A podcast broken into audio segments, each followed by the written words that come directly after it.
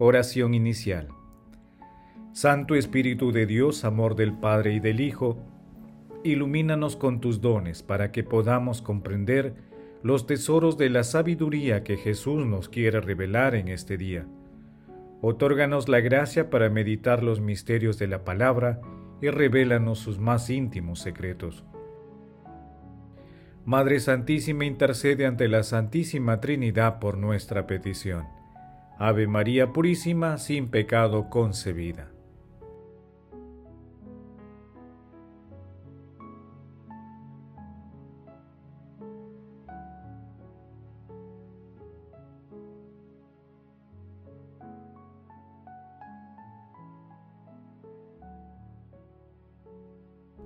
Paso 1. Lectura. Lectura del Santo Evangelio según San Marcos capítulo 9, versículos del 30 al 37. En aquel tiempo Jesús y sus discípulos se marcharon de la montaña y atravesaron Galilea. No quería que nadie se enterase, porque iban instruyendo a sus discípulos. Les decía, el Hijo del Hombre va a ser entregado en mano de los hombres y lo matarán, y después de muerto a los tres días resucitará. Pero no entendían aquello y les daba miedo preguntarle. Llegaron a Cafarnaún y una vez en casa les preguntó, ¿De qué discutían por el camino? Ellos no contestaron, pues por el camino habían discutido quién era el más importante. Jesús se sentó, llamó a los doce y les dijo, Quien quiera ser el primero, que sea el último de todos y el servidor de todos. Y acercando un niño lo puso en medio de ellos, lo abrazó y les dijo, El que recibe a un niño como este en mi nombre, me recibe a mí. Y el que me recibe a mí, no me recibe a mí, sino al que me ha enviado. Palabra del Señor, Gloria a ti, Señor Jesús.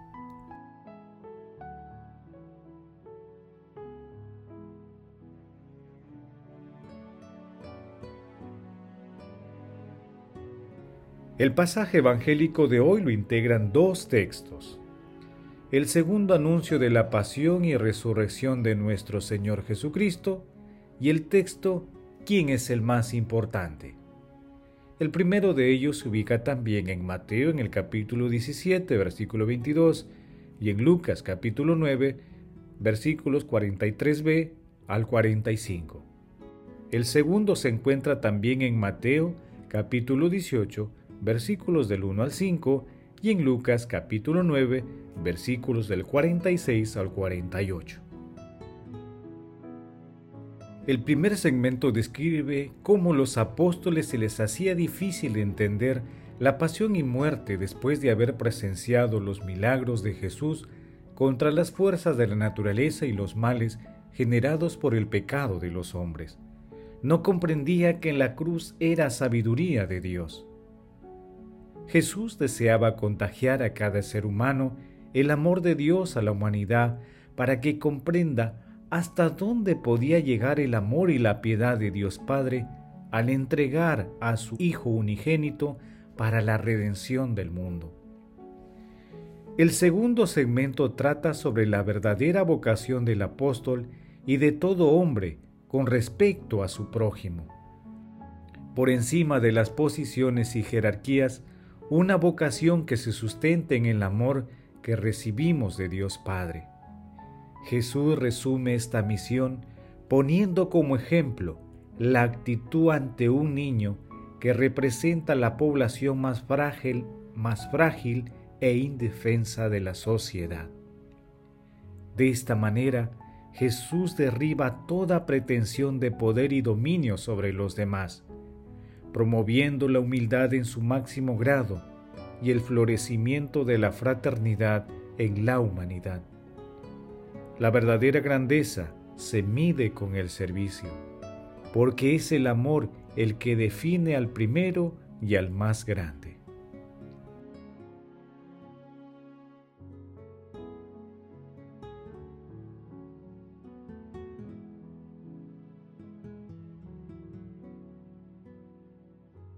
Paso 2. Meditación. Queridos hermanos, ¿cuál es el mensaje que Jesús nos transmite a través de su palabra? En la actualidad, la incomprensión de los apóstoles también se hace presente en el mundo, que rechaza la cruz y al mismo Dios. Las enseñanzas de Jesús son relegadas a la periferia de la vida y el mundo se dedica a promover y a enaltecer las pasiones humanas, el poder económico y político como, como prioridades existenciales. Pero Jesús nos dice, quien quiera ser el primero que sea el último de todos y el servidor de todos.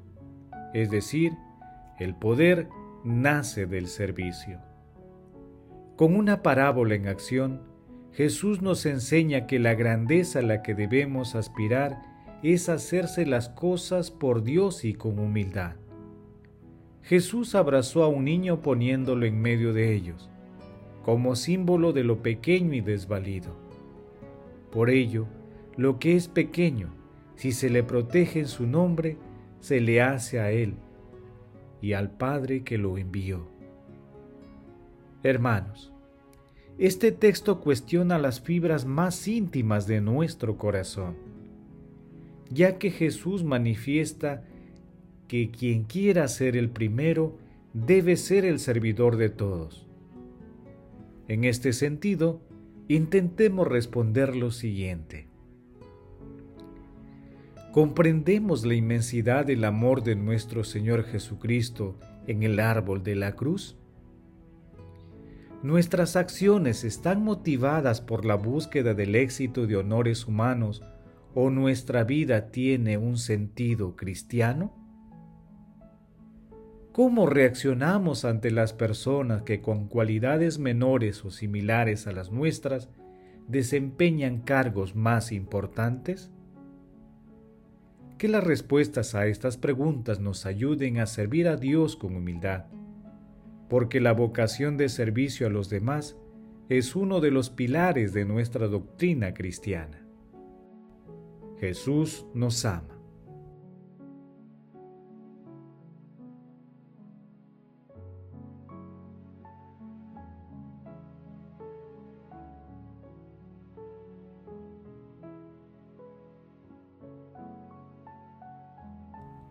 Paso 3. Oración. Padre eterno, oh Dios, que has puesto la plenitud de la ley divina en el amor a ti y al prójimo, concédenos cumplir tus mandamientos, para que merezcamos llegar a la vida eterna. Amado Jesús, purifica nuestro corazón y nuestros deseos, y con el poder de tu Santo Espíritu, danos la luz para vencer toda tentación de honores humanos y te sirvamos con humildad, comprendiendo que el verdadero poder del amor está en el servicio a los demás. Amado Jesús, te suplicamos abras las puertas de tu reino a los difuntos y protege a las almas de las personas agonizantes para que lleguen a contemplar tu rostro. Madre Santísima, Madre de la Divina Gracia, Reina de los ángeles, intercede ante la Santísima Trinidad por nuestras peticiones. Amén.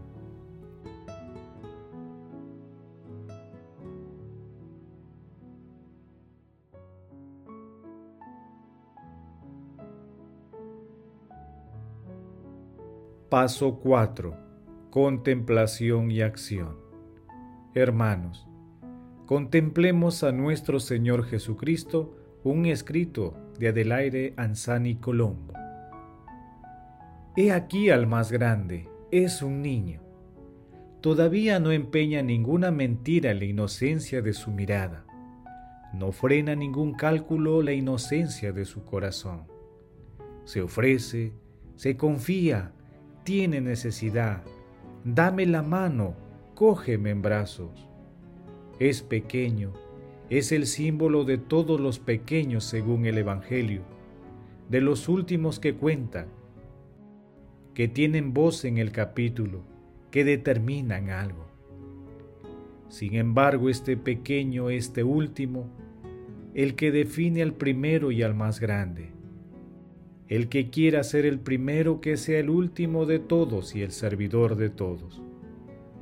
El último es el siervo, frente a las invitaciones halagadoras o a las promesas seductoras de programas de vida que garantizan un camino sobre un lecho de rosas, el sabor amargo de las palabras que no queríamos oír, que desmienten todos los arribismos humanos e invierten a los sistemas normales de la convivencia, nos indican el único camino del discípulo. En la cruz es verdad, es decir, es el amor siempre, es el servicio que significa responder a la necesidad ajena con una entrega continua que dispensa todas las energías sin cálculos, sin esperar recompensa, por puro amor. Es acoger a todos sin excluir a nadie, pero invirtiendo el criterio de elección y de predilección, que se dirige de una manera instintiva hacia quienes ya poseen a los que ya cuentan, a los que son agradables, simpáticos y amables. La elección del pobre multiplica el amor en proporción a la necesidad y lo dilata de una manera desmesurada como manto cálido para cubrir el frío de todas las indigencias, de las penas, de las insuficiencias, de las peticiones que no tienen voz, un manto que cubre los miembros del pobre, del último, del siervo, que el que acoge a un niño como este en mi nombre, a mí me acoge.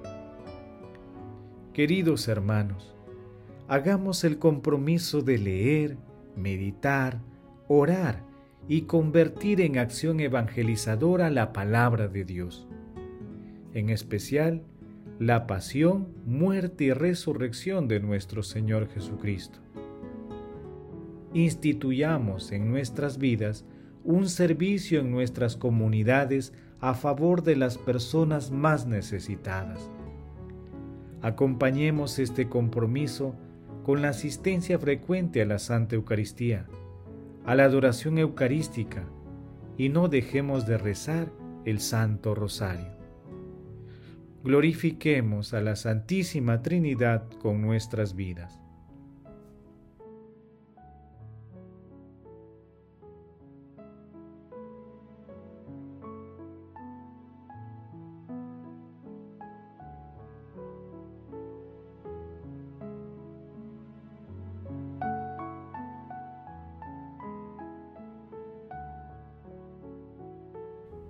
Oración final. Gracias Señor Jesús por tu palabra de vida eterna. Que el Espíritu Santo nos ilumine para que tu palabra penetre lo más profundo de nuestras almas y se convierta en acción. Dios glorioso, escucha nuestra oración. Bendito seas por los siglos de los siglos. Madre Santísima, intercede ante la Santísima Trinidad por nuestra petición Amén. El Señor esté con ustedes y con tu espíritu. La bendición de Dios Todopoderoso, Padre, Hijo y Espíritu Santo, descienda sobre ustedes y les acompañe siempre. Amén. Bendigamos al Señor, demos gracias a Dios.